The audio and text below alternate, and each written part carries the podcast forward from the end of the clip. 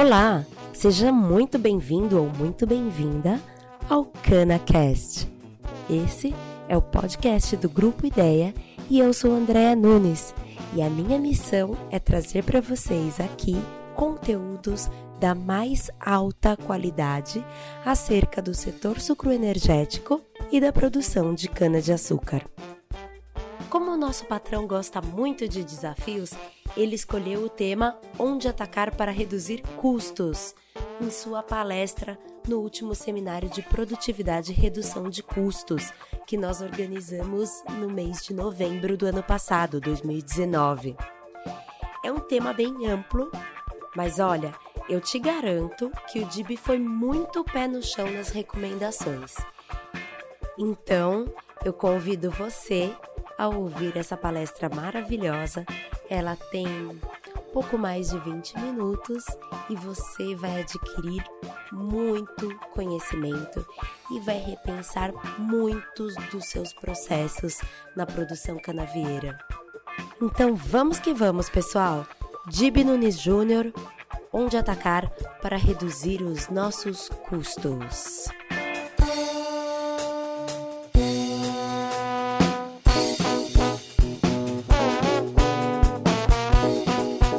Nos últimos 10 anos, perdemos produtividade e tivemos um aumento brutal de custos.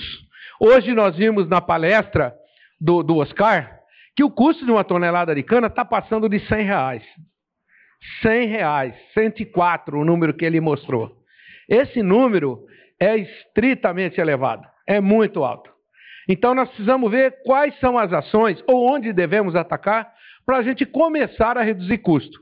Todo mundo quer reduzir custo, mas não existe ações bem direcionadas. O que existe são ações pontuais. E às vezes pega um lápis vermelho, passa em tudo, manda metade da equipe embora, não importa mais nada. Simplesmente assim. Nós estamos com 78 segundo o CTC, já é um ganho, é um ganho importantíssimo. Nós precisamos chegar muito próximo de 100 rapidamente. Queda nos preços do açúcar, alto endividamento, obrigou o setor a fazer uma profunda reflexão sobre o nosso sistema de produção e sobre redução de custos. Quem não passou por isso? E quem não está passando por isso? A pergunta correta seria essa. Acredito que todos nós, né?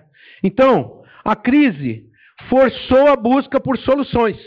Já, já há 10 anos que o setor vem remando contra a maré por conta de preço. Mas o setor se sustentou, com 370 usinas ativas até hoje, por conta das melhorias que foi feita no processo produtivo e na gestão, claro, evidentemente. Mas nós sabemos que o custo não abaixou. Então tudo começou a ser revisto. O sistema tradicional perdeu competitividade? Essa pergunta tem sido feita constantemente. Grade, grade, grade, arado, subsolagem. Não, peraí, tem outros métodos? Vamos preparar o solo diferente? Tudo começou a ser revisto. Evidentemente que o que era bom, o que ainda é bom no sistema tradicional, está sendo mantido. Ok? Acho que todo mundo já passou por isso. Na área administrativa, nós vimos um, uma enormidade de situações e métodos e sistemas. Todo mundo buscando fazer alguma coisa, desde reengenharia até a adoção de KPIs, enfim. O que acontece hoje é que o desespero bateu, contrataram tudo quanto era empresa. Resultado: todos os modelos deram sua contribuição. Porém, o custo de produção permaneceu em alta. Quer uma notícia pior que essa? Então vamos ver qual a influência do principal fator, a meu modo de ver, o principal, não é o único, que é o grande responsável pela, pelo aumento de produtividade que nós estamos tendo.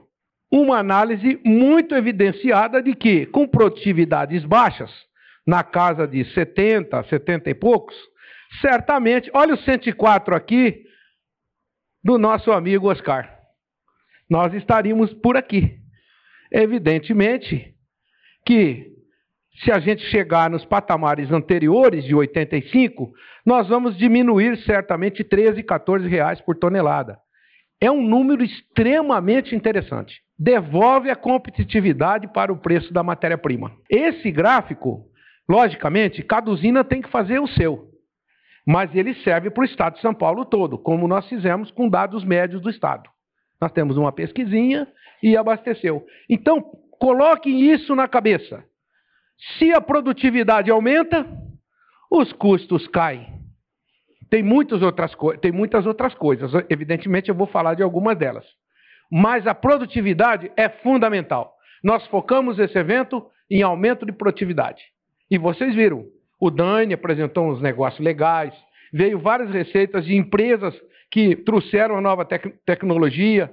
Então nós estamos evoluindo, só que estamos evoluindo muito lentamente. Cláudio Belodi me falava, quanto tempo atrás, né, Cláudio? Buscávamos alavancar canaviais de mais de 100 toneladas, pensávamos em tudo. Parece que chegou a hora de botar em prática tudo aquilo que nós elaboramos junto. Então, vamos lá, minha gente. Visto isso, nós temos que dizer que o setor está passando por uma nova fase. Então, caça as bruxas dos custos de produção. Precisamos descobrir onde estamos ganhando e onde estamos perdendo.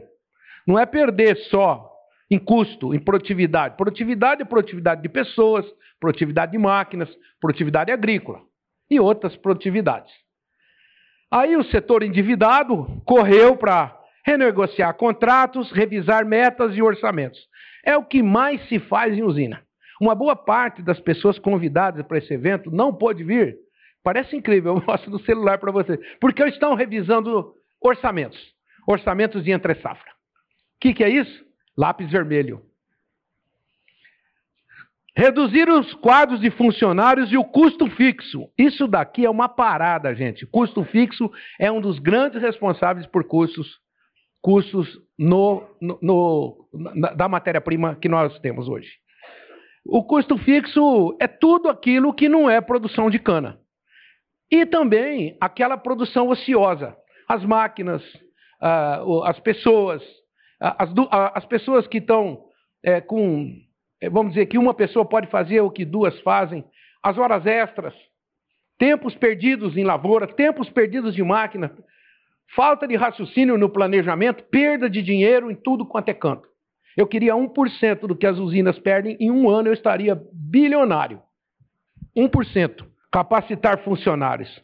Esta aqui tem sido finalmente uma das metas do, dos grandes grupos. O pessoal percebeu que uma empresa só se constrói com funcionários competentes, com gente disposta a trabalhar, não aquele que fica torcendo para a máquina quebrar para ficar parado e ganhar hora extra. Então, os quadros de funcionários se reduziram, mas os que ficaram estão sendo capacitados. Isso é um ótimo sinal. Outra coisa, introduzir novas tecnologias e procedimentos melhorar a qualidade e a eficácia operacional. Isso faz parte de um pacote. Novas tecnologias não é um drone que vai aumentar a sua produtividade.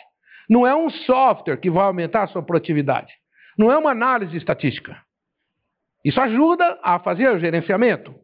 Porém, o que aumenta a produtividade é o trabalho de campo. É analisar os fatores de produção e aonde que a coisa está pegando. Nós temos que entender o que a cana está falando para a gente. Por que, que ela não cresce? Ela tem sede? Ela tem fome? O que, que eu posso fazer para melhorar isso? Vamos conversar com a cana. Vamos trocar as variedades. Precisamos de um trabalho intenso. Um estudo de sensibilidade, uma análise de sensibilidade que nós fizemos. Aí entra o Jorge. Me ajuda aí se precisar, Jorge. Então nós temos o seguinte: se a gente perder ou ganhar 15% ou até 15%, confrontamos qual o efeito que tem sobre o, o, valor do quilo do ATR. Esse é um trabalho feito em 2017, ali, 2017. Então, nós, logicamente, chegamos a uma conclusão aparentemente óbvia. O que, que é que nós descobrimos? nós descobrimos que o fator ATR é o que mais traz retorno, que quando se reduz até 15% é o que derruba mais o fator, o, o custo do, do quilo de açúcar. Por quê? Porque a TR é procedimento. É limpeza de cana, é época de corte, é adotar um planejamento de colheita adequado, é cortar até embaixo na cana, não deixar a parte mais rica dela, diminuir as impurezas minerais. Tudo isso somado, mais o trabalho com variedades, maturadores, nós podemos chegar a ganho de ATRs. É pouco investimento e muito resultado. Em segundo lugar, ficou a tonelada de cana, que dá muito trabalho para a gente. Qualquer coisa, perde. É praga, é doença, é falta de chuva, é solo ruim, é agrônomo ruim, é tudo. Então, ela está bem classificada e dá uma diferença brutal quando você reduz até 15%. Ora, esses dois fatores ganham de goleada da colheita. Aí eu falei, pô, mas a colheita é tão cara. A colheita é estática.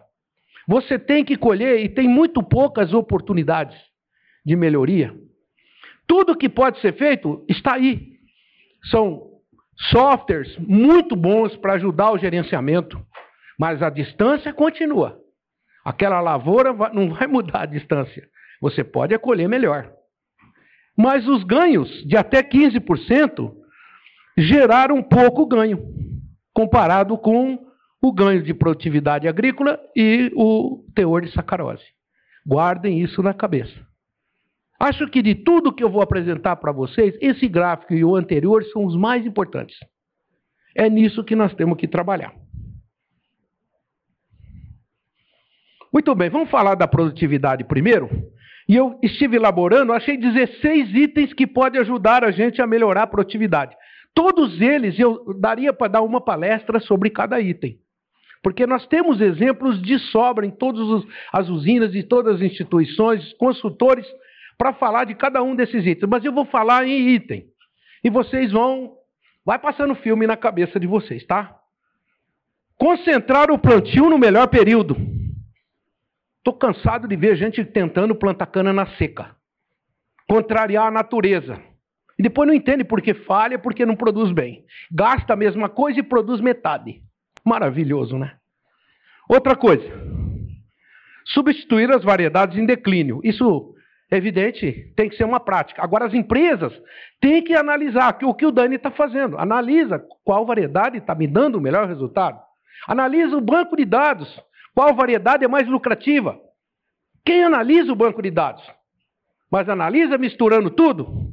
Ou separando cada fator? Fazendo uma análise para início, para meio, para final, para cada ambiente de produção, para cada corte, interações. Tem que tirar a informação do banco de dados. Ajuda muito.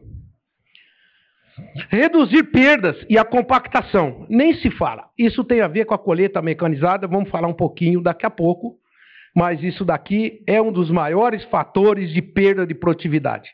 Linha de cana que é pisoteada, esquece, no outro ano vai produzir no mínimo 10% menos. Pisou duas vezes, no terceiro, quarto corte já está pedindo reforma. Adotar a rotação de culturas e a ressuscitação. Eu estava falando com o Fernandinho, Fernandinho, cadê ele? Levanta a mão, pronto, está aqui. O patrão dele, o Leontino Balbo, criou um método ele planta crotalária na entrelinha. O Júlio Campanhão, que está aqui, cadê o Júlio? Júlio tem adotado esse sistema em todos os clientes dele. Dá ganho ou não dá, Júlio? O pessoal é acovardado, não tem coragem de fazer. Façam. Converse com o Júlio, converse com o Fernando. Eu estou fazendo nas usinas que eu trabalho, eu não tenho o resultado que eu comecei a fazer esse ano, mas o Júlio, ele dá show. Isso daí deu até palestra aqui. É fantástico esse negócio. Ganha 10 toneladas, 8, 12, ressuscita, dá um corte a mais e gasta pouquíssimo. Reduzir o arranquio na colheita mecanizada. Já foi falado, Dani. Velocidade. Velocidade. Subiu de 4 por hora para 7, aumenta 20% o arranquio. E arrancou cana. Vai gastar dinheiro e não vai produzir cana. Vai gastar adubo, herbicida, aluguel, administração e não vai produzir. Controlar as pragas de solo e doenças foliares. É, doenças foliares está sendo agora. O pessoal percebeu que controlar doenças foliares junto com adubos foliares, é, é, giberelina, estimulantes, está levantando a cana. Exemplos não faltaram hoje. Reduzir a antecipação de colheita dos canaviais. Quando a safra caminha, não tem jeito de reduzir a antecipação, porque vai diminuindo a produtividade e você vai adiantando a safra. Mas reduzir propositalmente para fazer um, um modelo, um terceiro eixo, que é chamado, tem que pensar bastante.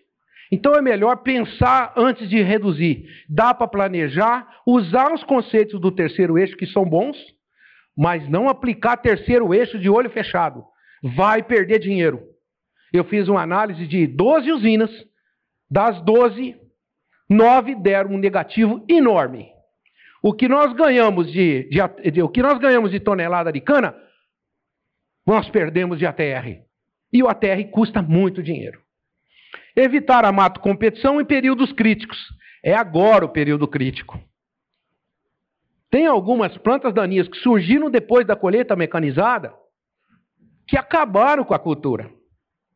Basta atrasar um mês a aplicação de herbicida ou errar na aplicação de pré-emergência, ela toma conta. Então, para cada metro quadrado de infestação, você perde em torno de até 40% a 50%. Fora as plantas daninhas de difícil controle, como grama seda, que está ampliando, capim camalote, é, corda de viola, mamona, é, mucuna, vocês estão cansados de saber. Isso eu já falei, né? Adubação nitrogenada, adubos foliares junto com os fungicidas, incorporar a palha e o calcário em profundidade. Eu esqueci de falar que o equipamento que a DMB lançou vai facilitar a nossa vida de botar o calcário em profundidade. Que o pessoal usa gesso, gesso é um veneno. Terra arenosa, não deve usar muito gesso, só um pouquinho para fornecer enxofre. Tem que fazer conta. Incorpora, aplica o calcário antes, ou a torta de filtro, se quiser, e depois passa o incorporador de palha, vai tudo junto, acelera a mineralização, aumenta a matéria orgânica. Replantar as falhas. Encana planta e soqueiras. Prolongamento da vida útil.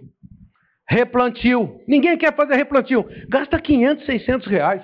Você vai reformar um canavial, gasta 8 mil. Gente, pensa. Vamos pensar. Bom, conhecer ambientes de produção, classificar os ambientes de produção e obedecer às corretas épocas de corte é um dos maiores fatores de ganho de produtividade e ATR. Isso tem, dá para dar um, um dia de bate-papo sobre isso. Aproveitar bem os resíduos industriais e reformar os canaviais antieconômicos. Não adianta pensar que 40 toneladas por hectare vale a pena. Ah, vou segurar mais um corte. Economizar, fazer caixa. Quem puder, não faça isso.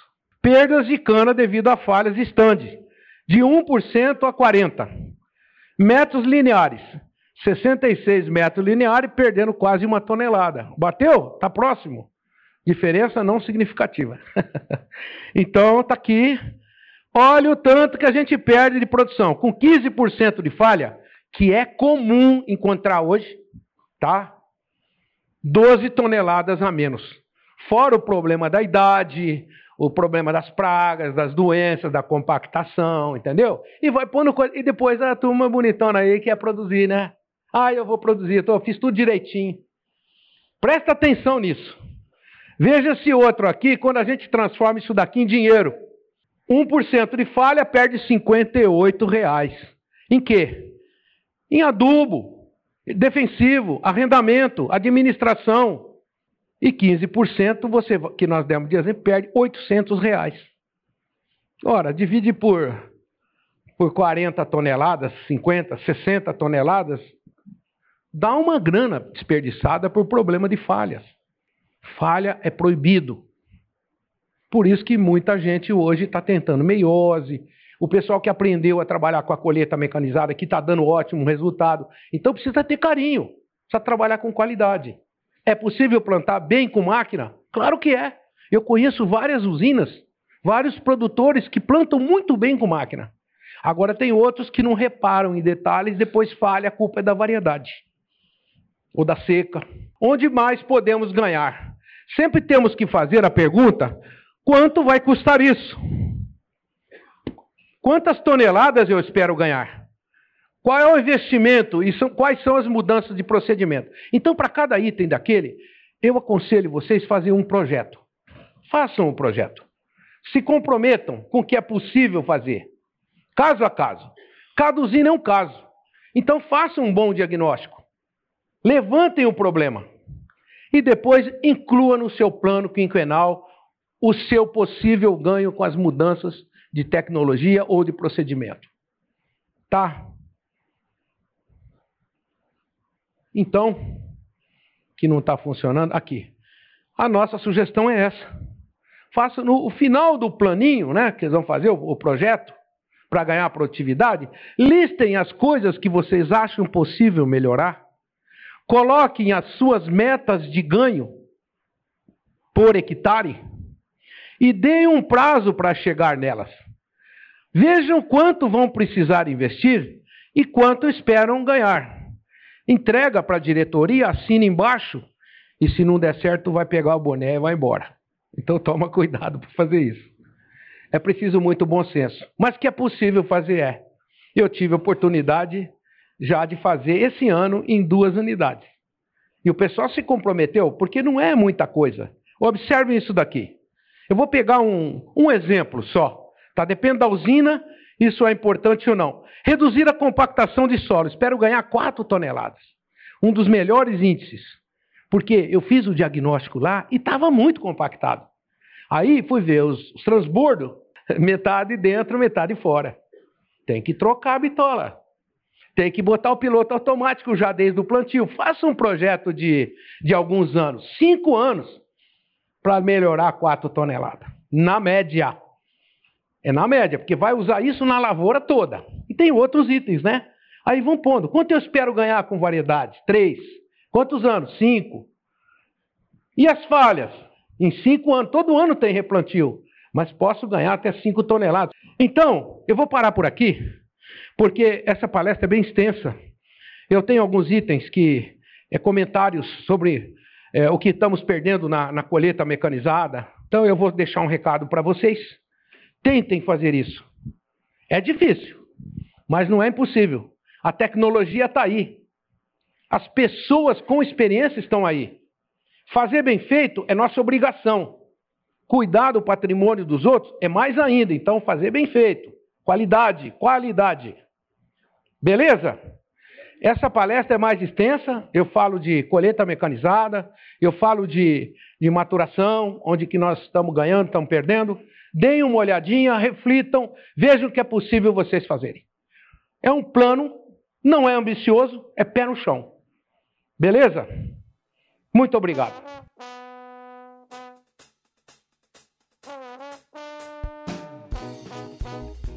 E aí, gostou?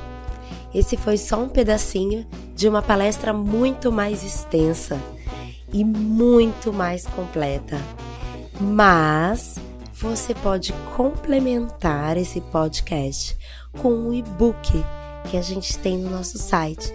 Então, se você entrar em www.ideaonline.com.br e for na parte de downloads, você vai encontrar lá onde atacar para reduzir os seus custos. Baixe o material, a palestra lá está completa. E também, se você quiser levar o DIB para dar uma palestra na sua empresa, você também pode entrar em contato com a gente em eventos@ideaonline.com.br. Mas a minha dica para você é participe dos eventos, porque a quantidade de informação, a quantidade de conteúdo da mais alta qualidade que você encontra nos eventos do Grupo Ideia não tem para ninguém. De verdade, eu sei que eu sou suspeita para falar disso, mas se você quer capacitação, se você quer atualização profissional, o lugar é nos eventos do Grupo Ideia. E a gente tem diversos eventos específicos. Então, se você trabalha, vamos supor, com variedades de cana, com manejo varietal, a gente tem um evento que só fala disso. Se você trabalha com tratos culturais, a gente tem o evento sobre controle de plantas daninhas, que é o Herb Show. o evento sobre controle de pragas, que é o Insect Show. Agora, no começo do ano, em abril, no comecinho de abril, dia 1 e 2, a gente começa o nosso ciclo de eventos anual com o seminário de mecanização e produção de cana-de-açúcar. E aí a gente ainda tem o Inova Cana no segundo semestre e o seminário de produtividade e redução de custos, que foi o evento onde o DIB proferiu essa palestra que você acabou de escutar. Então, fique por dentro. As datas dos eventos 2020 estão todas no site ideaonline.com.br e vai ser um prazer enorme receber você por lá. Tá legal? Pessoal, esse foi o recado de hoje. Eu espero que vocês tenham gostado muito do conteúdo que eu escolhi para trazer para vocês via CanaCast. Acompanhe a gente por aqui, porque todo mês a gente vai lançar dois podcasts com muita coisa interessante e o principal, muita coisa útil. Um abraço.